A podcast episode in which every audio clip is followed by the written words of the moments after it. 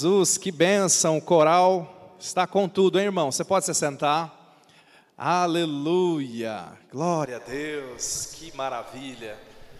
Por favor, abra a sua Bíblia no livro de 2 Coríntios, capítulo 3, segunda carta do apóstolo Paulo à igreja de Corinto, capítulo de número 3.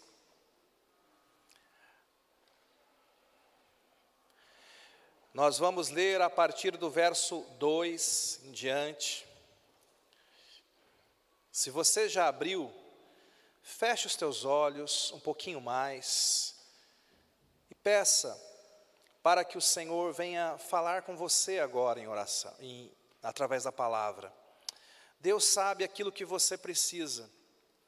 Deus sabe aquilo que precisa ser construído dentro do teu coração. Então, se nós orarmos, eu creio, o Espírito Santo vai pegar esta palavra e ele vai construir dentro de você aquilo que precisa ser construído. Mas para isso nós precisamos abrir o nosso coração. Pai amado, como é bom estar na tua casa, diante da tua mesa. Como é bom poder te engrandecer e te louvar, como fizemos agora. E meu Deus, nesse momento nós oramos para que o Senhor unja o nosso coração e a nossa mente, para que nós possamos receber a tua palavra como ela é, palavra de Deus, palavra que salva, palavra que cura, palavra que transforma, que liberta, que transforma a nossa história. Nós oramos, meu Deus, fala conosco agora e pedimos isso em nome de Jesus. Diga amém. Amém, queridos? 2 Coríntios capítulo 3, no verso 2 em diante, diz assim: Vós sois a carta, escrita em nosso coração, conhecida e lida por todos os homens. Veja, segura só um pouquinho esse versículo. Ele está se referindo à igreja de Corinto, mas também a toda a igreja do Senhor Jesus. Quem é aqui é a igreja de Jesus? E aqui o Espírito Santo está dizendo que eu e você, nós somos uma carta. A Bíblia chama a igreja de muitas coisas.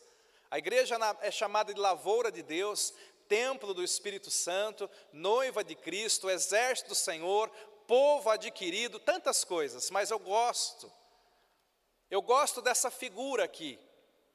Aqui a Bíblia está dizendo que a igreja é a carta de Deus na terra está dizendo que você é uma carta escrita por Deus. A nossa história, a nossa existência é uma história, é uma carta. E note o final desse versículo, porque toda carta tem um destinatário.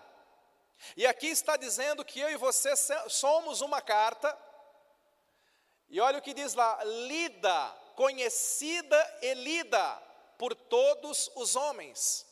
Sabe, Deus ele fala com a humanidade através de muitas maneiras. Deus fala através da criação. A criação é um testemunho da grandeza e do poder de Deus, quando você contempla a criação. Deus fala através da sua palavra. E esse é um meio maravilhoso de Deus falar conosco. Deus fala através de Jesus também, é outro meio. Jesus veio para falar de Deus e para revelar Deus à humanidade. Mas preste atenção, esse texto está dizendo que eu e você somos a última forma de mensagem de Deus para este mundo. Você é uma mensagem, a tua história, a tua história de vida aquilo que você está vivendo é ou deveria ser uma carta de Deus para a humanidade. É ou deveria ser uma mensagem de Deus para a nossa família, para os nossos vizinhos. E eu já quero começar essa mensagem lançando algumas perguntas para te incomodar aí.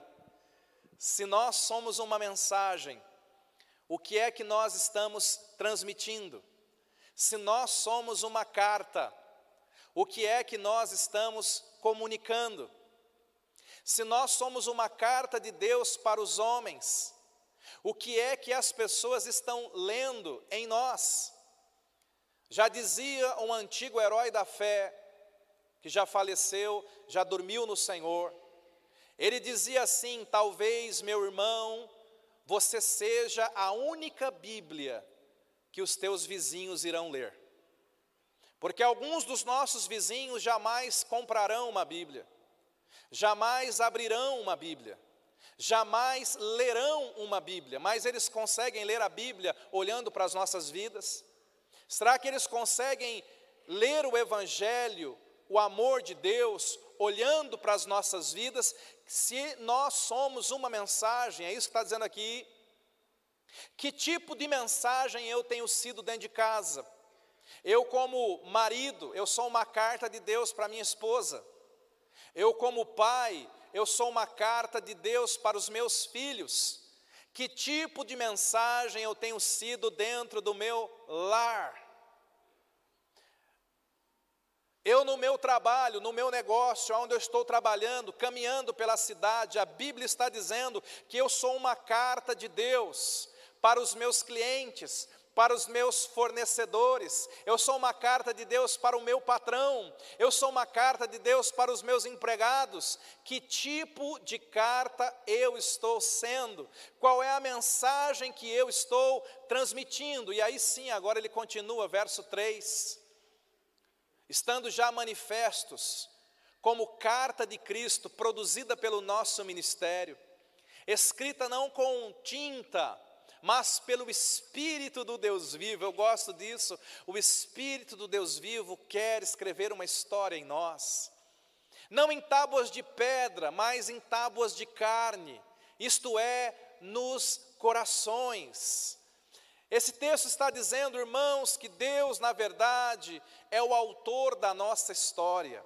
Esse texto está dizendo que há um, um roteirista, sabe? Eu achei muito linda essa apresentação do, do coral, mas eu quero contar um segredo para os irmãos. Eles ensaiaram, alguém escolheu a música, eles leram, eles fizeram ali toda uma preparação para estar aqui, porque havia um líder, havia um roteirista que estava cuidando dos detalhes para que aquela apresentação saísse daquela forma. Eu quero que você entenda que a nossa vida não é por acaso, há um grande roteirista por trás da sua vida. Amém, querido? Toda carta, diga assim: toda carta tem um começo. E eu quero rapidamente, antes de ministrarmos a ceia, eu quero que você pense nesses quatro fundamentos da nossa fé. Eu quero que você pense nesses quatro momentos da nossa história. Você tem que entender que cristianismo é essas quatro coisas que eu vou falar aqui. E você tem que entender que evangelho é estas quatro verdades que eu quero apresentar para você nessa noite. O que eu quero transmitir para você talvez não seja algo tão novo, embora eu vou ter que me aprofundar em algumas coisas. Mas o que eu quero transmitir para você é tão sério, tão sério, tão sério, que isso é o verdadeiro evangelho. Quantos são pais aqui? Levanta a mão. Papai e mamãe, entenda o seguinte: você pode ensinar a Bíblia toda para os teus filhos. Você pode ensinar a história de todos os reis e profetas. Você pode ensinar acerca de todos os milagres de Cristo, mas se você não ensinar estas quatro coisas que eu vou te passar agora, você não ensinou o Evangelho para o seu filho. Quantos aqui já pregaram o Evangelho para alguém alguma vez? Levanta bem alto a mão. Você pode ter falado muitas coisas para essa pessoa, muitas coisas sobre Deus, muitas coisas sobre a Bíblia, muitas coisas sobre a fé, mas preste atenção: se você não falou essas quatro verdades que eu quero transmitir aqui para você, você não pregou o Evangelho. Porque evangelho é pregar estas quatro verdades que eu quero te passar. Mais ainda, se você está em Cristo e você pensa que está no evangelho, mas você ainda não entendeu estas quatro verdades simples que eu vou passar para você, então, na verdade, você ainda não compreende o evangelho como ele deveria ser compreendido. Quais, quais são estas verdades, pastor? A primeira delas é que a nossa história tem um começo, a nossa carta tem um início. Amém, queridos? Diga criação. Eu quero que você entenda essa primeira verdade, fundamento espiritual da nossa fé. Nós não acontecemos, nós não surgimos do nada. Nós temos um Criador, não importa quem você seja, entenda isso. Você não é fruto de um acidente da natureza, você não é fruto de um acaso. A Bíblia revela que há um Criador, um Deus todo-poderoso, que criou o universo e criou todas as coisas que existem, inclusive você. Deus sonhou com você, Deus pensou em você. Por que, que é importante nós pensarmos sobre esse primeiro ponto, criação? Porque quando você não entende ou não crê corretamente que você foi criado por Deus, você não entende a sua identidade, você não entende que você é filho de Deus. Muitas pessoas hoje, na nossa geração, porque não sabem de onde vem, porque não conseguem entender que Deus é o seu Criador e o seu Pai celestial. Essas pessoas estão aqui na terra e não encontram propósito elas não encontram o senso de identidade. Muita gente realmente acredita que é fruto do acaso, que o universo, tal como ele existe, aconteceu do nada. Deixa eu contar uma coisa para vocês interessante, talvez você não saiba. Até mais ou menos mil, o ano 1900, um pouquinho antes, pouca coisa antes, a ciência estudava o universo e procurava encontrar respostas. De onde veio o universo? E os ateus, eles tinham uma posição muito firme e antibíblica. Os ateus sustentavam que o universo era autoexistente. Os ateus sustentavam que o universo sempre existiu, inclusive né, alguns cientistas de peso, alguns cientistas de nome sustentavam isso. Não, a, a Bíblia fala que o universo foi criado, que o universo tem um começo que o universo tem um ponto inicial, mas eles diziam isso é balela bíblica. O universo sempre existiu. Isso era chamado de teoria do universo estático. Teoria do universo estático. O universo sempre existiu. O universo sempre esteve aí. Mas sabe, alguns cientistas cristãos também, e um deles ficou muito famoso, um cosmólogo, cientista, começou a fazer estudos fazer medições e conclu as conclusões que aquele cientista foi chegando é de que o universo tinha um ponto inicial, de que o universo tinha um começo. E este cristão, ele lendo o livro de Gênesis e comparando com as conclusões que ele estava tendo, ele criou, foi um cristão que criou. Eu já vi gente metendo pau nisso, mas foi um, um cristão que criou isso. Um cristão criou a teoria que você já ouviu falar do Big Bang. Quantos já ouviram falar do Big Bang? O que, que a teoria do Big Bang diz? Que houve em algum momento passado uma explosão inicial e que dessa explosão tudo passou a existir. Eu já vi gente falando assim: imagina, não tem Big Bang. Tem sim, fala para quem está do lado: tem sim. Aquele cristão cientista, lendo a Bíblia, lendo Gênesis, ele disse o seguinte: olha, no início a terra era sem forma e vazia, no início havia escuridão, no início não havia nada, mas em um certo ponto, quando Deus disse haja, houve uma explosão de luz e matéria. E tudo passou a existir como de fato é. Preste atenção nisso. A ciência veio concordar com a Bíblia. O universo teve um ponto inicial.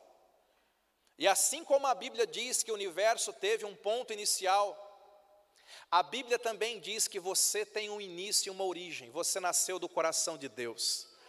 Deus sonhou com você, Deus quis que você existisse. Você tem que compreender, porque tem muita gente que pensa que a nossa história com Deus começa somente quando nós entregamos a nossa vida a Jesus. Não é verdade, meu irmão.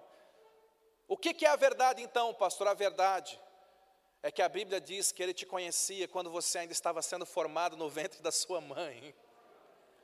Ele já te chamava pelo teu nome quando você estava no ventre da sua mãe. E o fato de você estar vivo é porque Ele tem um propósito na sua vida, Ele tem algo para você, você é necessário para Ele aqui, é por isso que você está vivo. Nós entendemos, queridos, que, que Deus ele, ele, começa a escrever a nossa história desde a nossa concepção. Talvez você diga, pastor, você não conhece a minha história.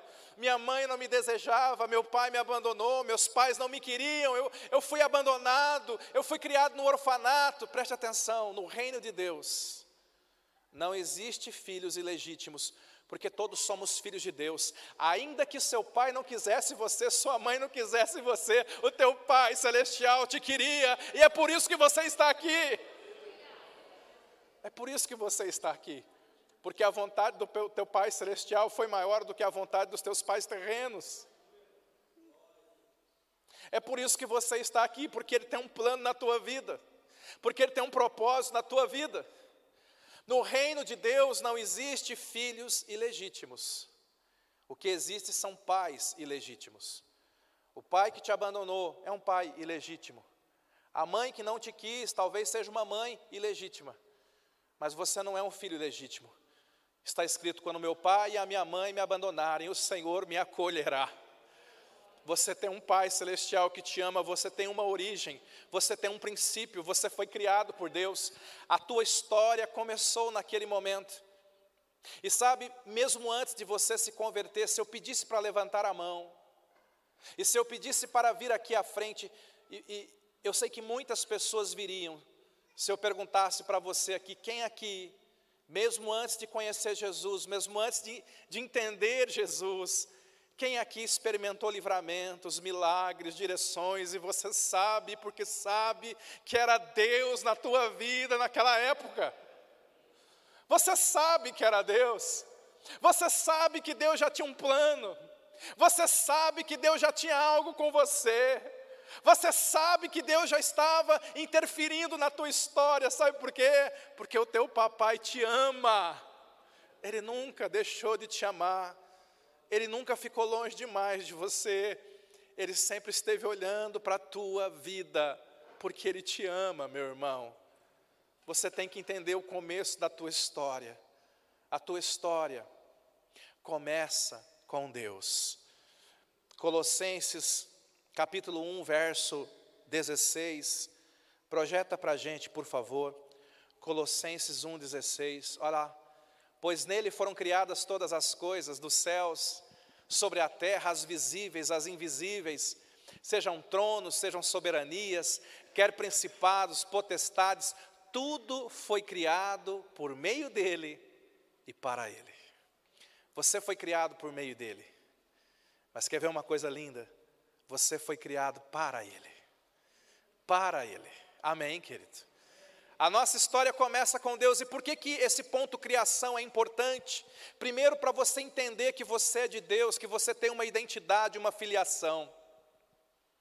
Segundo, entender a criação, Deus como teu Criador, é, é muito importante, porque isso vai explicar alguns conflitos que você pode ter dentro de você. A Bíblia diz que quando Deus foi criar o homem, Deus criou o homem à sua imagem, conforme a sua semelhança. Deus te criou de um jeito, Deus plantou algumas coisas aí dentro de você. O homem, por exemplo, não foi criado para morrer, irmãos. O homem foi criado para viver como Deus, viver para sempre.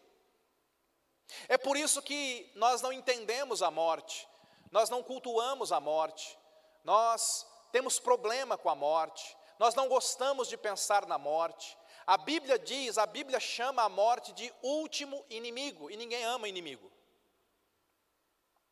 É por isso que não fecha. É por isso que você nunca vai amar a morte. A morte é um acidente de percurso, porque quando Deus começou a escrever a nossa história, a Bíblia diz que o homem errou e a morte entrou aí. É importante você entender a criação para saber que o céu que Deus é a nossa origem.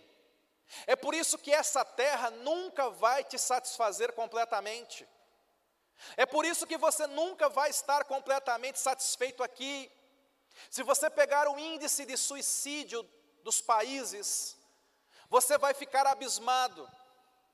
O maior índice de suicídio não está, por exemplo, entre os moradores de Moçambique, Angola, aqueles países africanos tão pobres, mas está lá no Japão, está lá na Coreia do Sul, onde as pessoas têm de tudo, podem comprar tudo, podem ir para qualquer lugar, mas elas, quando você tem de tudo e aquilo não te satisfaz mais, e ela não consegue encontrar a verdadeira razão de ser, que é Deus, essa pessoa ela, ela acaba entrando numa depressão profunda, ela sente o que nós chamamos de vazio existencial.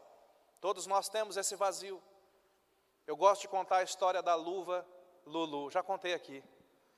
Quantos já ouviram contar a história da luva Lulu? Levanta a mão. Nossa, pouca gente. É história para o Ministério Infantil. Mas dá para ser criança dois minutos? Dá, né? Olha, a historinha da luva Lulu é a história de uma luvinha que caiu da mão do seu dono, no meio da lama, no meio da terra. Foi pisoteada e toda suja. Mas na nossa historinha, a luva Lulu cria vida. E ela acorda e ela se vê toda suja. E aí ela sente um vazio tão grande, ela fala: Eu preciso encontrar o meu dono. Só que ela caiu numa fazenda. Então ela vai, começa a andar pela fazenda, e ela encontra o cachorrinho. E fala: Cachorrinho, você quer ser o meu dono? Ele diz: Eu, eu posso tentar. Então vamos lá. E o cachorrinho coloca a pata na luva Lulu, mas os dedos ficam todos caindo. Ele não a preenche como deveria. Pior ainda, as, as garras do cachorrinho ainda arranham, ainda rasgam um pouquinho a luva Lulu. Ela sai dali um pouco triste e ela encontra o Senhor Porquinho. E ela diz: Senhor Porquinho, o senhor pode ser o meu dono? Ele, vou tentar.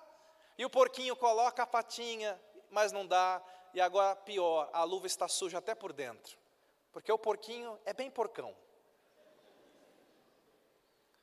Então a luva Lulu continua andando, queridos, e ela encontra: ah, agora eu encontrei o meu dono um bicho que tem três dedos para frente, um para trás, a dona galinha. Agora vai dar certo, e ela tenta, mas fica sobrando um dedinho, ela quase consegue, mas quase não é tudo. Então ela está tão triste, tão chateada, andando pelo seu caminho, vazia, mas agora ela está suja, e agora ela está rasgada, ferida, machucada. A nossa história acaba bem, porque ela é encontrada pelo seu dono. E o seu dono a leva para casa, a lava, dá um banho nela, costura, coloca ela para secar. E aí chega o dia mais feliz da luva. É o dia em que o seu dono a veste, a coloca, e ela se sente toda preenchida. E a história da luva Lulu é a minha e a sua história. Porque a gente tem um vazio existencial. E a gente tenta preencher esse vazio com dinheiro, com carreira, com profissão. Tenta preencher esse vazio com viagens, com posses, com relacionamentos, que não são coisas ruins, mas jamais vão preencher esse vazio. Outras pessoas tentam preencher esse vazio com sexo, com drogas. Outras pessoas vão cometer outros pecados, e sabe, além de todas essas coisas não preencherem o vazio que você tem, muitas dessas coisas vão te machucar, muitas dessas coisas vão te ferir, e muitas dessas coisas vão te sujar. A boa notícia é que o teu dono sempre esteve por perto tentando te pegar. É que muitos aqui correram muito dele. Mas Ele sempre esteve te amando e tentando te alcançar. E quando Ele nos alcança, irmãos, Ele nos lava, Ele nos conserta. Mas o melhor de tudo, meu filho, minha filha, é quando Ele nos preenche. Então, agora que você foi alcançado, lavado, restaurado e preenchido, não deixa mais Ele, ele tirar a mão de você, não. Um crente só é feliz quando ele anda preenchido pelo Espírito Santo de Deus. Um crente só é pleno, feliz, satisfeito, quando ele está em plena comunhão com seu Pai Celestial, porque Ele é a tua origem. Amém? Diga criação, diga queda. A Bíblia revela que Deus criou o homem, o colocou no jardim do Éden, a vida lá era perfeita. Olha para a vontade de Deus original, era uma vida sem choro, era uma vida suprida. Mas a segunda grande verdade que você tem que entender que é evangelho, que você tem que ensinar para os teus filhos, firmar no teu coração e pregar para as pessoas, é que esse Deus que nos ama e nos criou, nos colocou aqui na terra, mas nós, a humanidade, nós em Adão, nós decidimos caminhar por nós mesmos, nós rejeitamos o governo moral de Deus, nós nos rebelamos contra Deus, nós pecamos. A Bíblia diz que Adão pecou, e o pecado de Adão passou a todos os homens, até para mim, até para você, de tal maneira que todos pecaram e separados estão da glória de Deus. A primeira verdade que você tem que guardar e meditar nela e, e aprofundar nela é a criação. Mas a segunda grande verdade que você tem que pensar e meditar nela é a queda. Deus começou uma história conosco, mas nós, seduzidos pelo diabo, pelo pecado e pelo mundo, nós caímos em Adão e nós continuamos caindo na nossa vida. Existem muitas quedas aqui.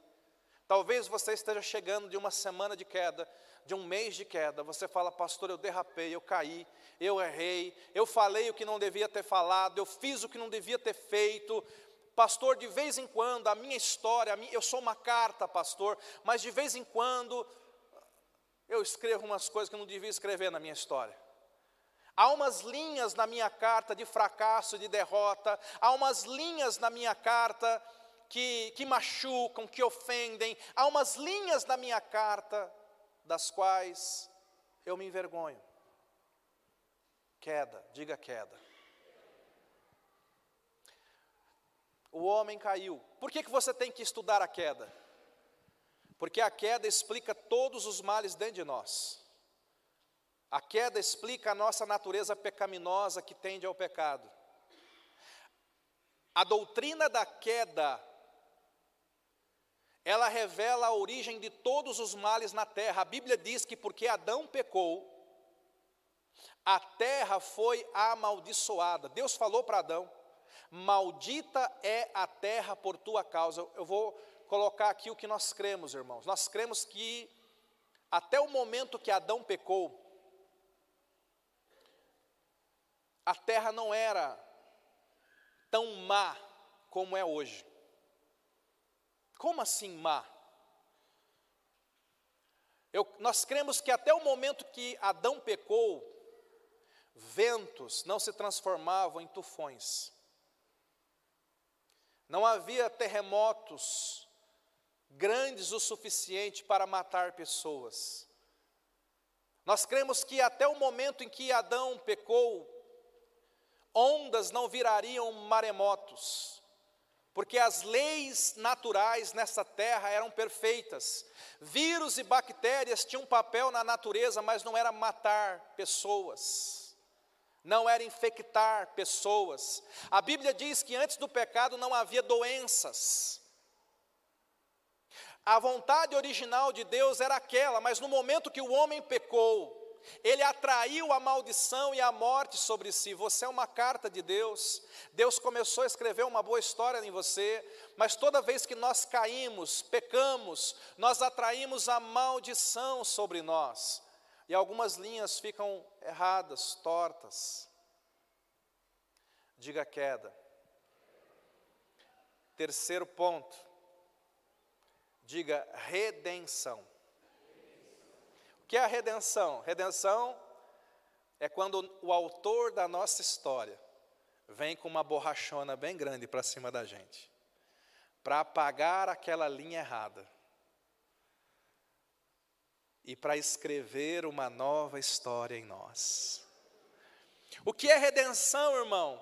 Redenção é Deus amando tanto o homem a ponto de enviar Jesus para morrer na cruz do Calvário por nós. Redenção é Jesus morrendo por nós.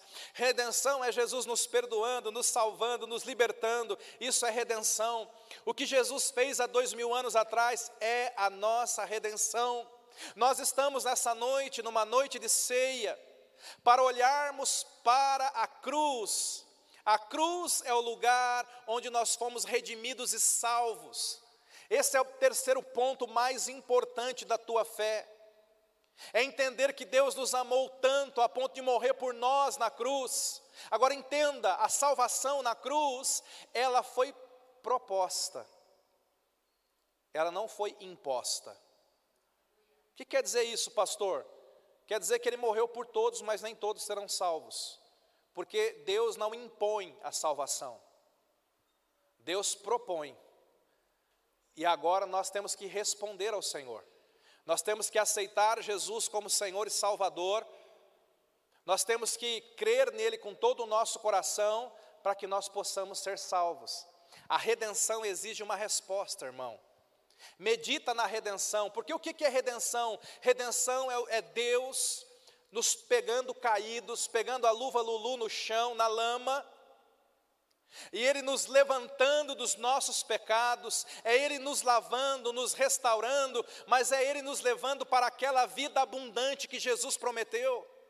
Jesus quer redimir você, Jesus quer que você ande em plenitude de vida, você está num processo de redenção. Diga redenção. E aí vem a última parte, para encurtarmos aqui criação, queda, redenção, e preste atenção nisso, consumação. Aquele que começou a escrever a tua história vai concluí-la, vai consumá-la. Há uma promessa para mim e para você. Eu estou bem certo que aquele que começou a boa obra em vós há de aperfeiçoá-la até o dia final até o dia de Cristo. Diga, eu estou em obras. Fala para quem está do seu lado, não repara a poeira ao meu redor, eu estou em obras. Você já foi na casa de uma pessoa que está em obras? Já foi na visitar alguém que está passando por obras, é reforma? Vocês viram o Job falou da, da situação da reforma dele. Se você foi visitar alguém que está assim, você sabe como é. Se você já passou por uma reforma na sua casa, você sabe como é. Tudo fica fora do lugar, tem sujeira aqui, sujeira ali, não é? Se a visita chega, você fala: olha, não repare na bagunça, eu estou em. Assim na sua casa, assim é na sua vida. Fala para quem está teu lado, não repara na bagunça, eu estou em obras. Quantos estão comigo aqui? Mas sabe o que é gostoso de você pensar, irmão? É que Deus, Ele garante, Ele diz assim: aquele que começou a boa obra em vós, há de aperfeiçoá-la. Ele vai terminar essa obra, Ele vai concluir essa obra. Eu quero que você entenda que a nossa história está nas mãos dEle. Hoje foi dia de eleição, foi muito bom praticarmos a nossa cidadania. Eu gosto que, eu oro por isso, por uma, um país livre, se expressando, você tem liberdade para se expressar da forma como você quiser. Eu gosto de ouvir os contraditórios, eu luto por liberdade para isso mesmo, gente. Não discuta quando alguém não concorda com você. Agradeça a Deus, obrigado Deus, estamos num país livre, onde podemos discordar, só, só não pode discutir. Mas preste atenção numa coisa, não importa, você deve, eu me posiciono, você deve se posicionar, mas entenda uma coisa: a tua história não é escrita por um presidente da república. A tua história é escrita pelo Deus Todo-Poderoso. Está entendendo, meu irmão? Ele é o Senhor da nossa história. Nós vamos fazer o nosso papel de cidadão, vamos orar, vamos fazer o que temos que fazer, vamos crer, vamos participar, mas nós participamos com um coração diferente. Eu sei que quem escreve a minha história é o Deus Todo-Poderoso. Amém? Nós temos que ter este coração e entender que Deus é o Senhor da nossa vida e Ele quer alterá-la, mudá-la, melhorá-la, porque eu preciso ser uma carta de bênção para as pessoas que estão ao meu redor.